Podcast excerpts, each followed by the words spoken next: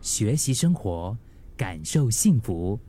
克敏的十一点这一刻，就好像熬鸡汤一样，不管是掌勺的，还是负责吃的，你都需要耐心的等待一下。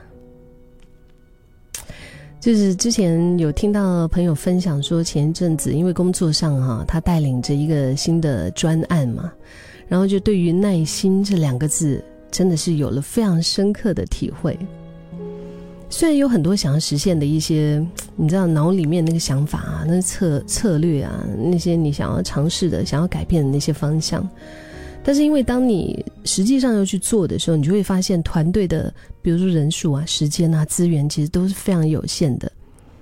所以，我们一般上总是只能够选出当下判断最有机会的一两件事来做。所以，从主管到他到他的团队，就每个人其实都很急哦，急什么呢？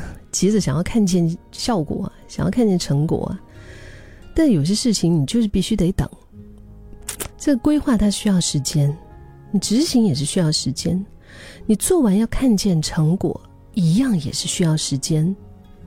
等个几天是算快了，等几个礼拜也算是很平常吧。那就是必须要等就对了，然后保持冷静，不要慌，不要慌了阵脚啊。如果是太过仓促的，就是你还一直想要不停的改变，不停的改变。可能会反而让所有的事情都就是搅在一起，你也没有办法判断到底哪一件事到底做对了还是做错了。团队啊、客户啊，要感受到你的改变，也是需要一些时间的。就有点像是做实验一样吧。嗯，我们依次调整一个一个变变音，然后看看生出了一个什么东西，然后呢，再依照结果再来进行下一轮的决策。就好像我在种植物也是这样子，我想要看到它的一些改变，我也需要耐着性子啊。哪怕我给它的阳光充足、水分足够，我给它的那个关爱的眼神也足够，可是它开花就是需要时间，对吗？就是需要交给时间去发酵出最好的一个成果。就像是练身材这件事情，嗯。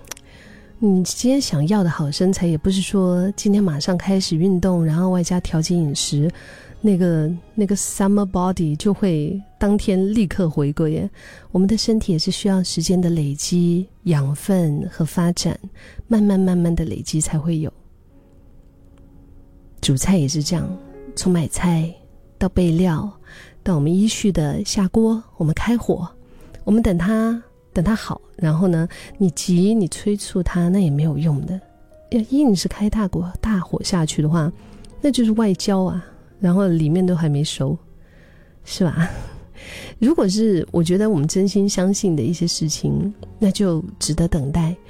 不管是工作也好，健康也好，感情啊，人际关系啊，这些都是需要你花心力。去好好的经营，然后边看着当下的情况来调整方向，一边等着开花结果。如果你是那一朵冬天才开的花，你现在急也没用。现在五月二十七号，就让我们心里面怀着那个信念吧，就不要高估了一件事情短期的效果，却低估了长期持续所能够累积的能量。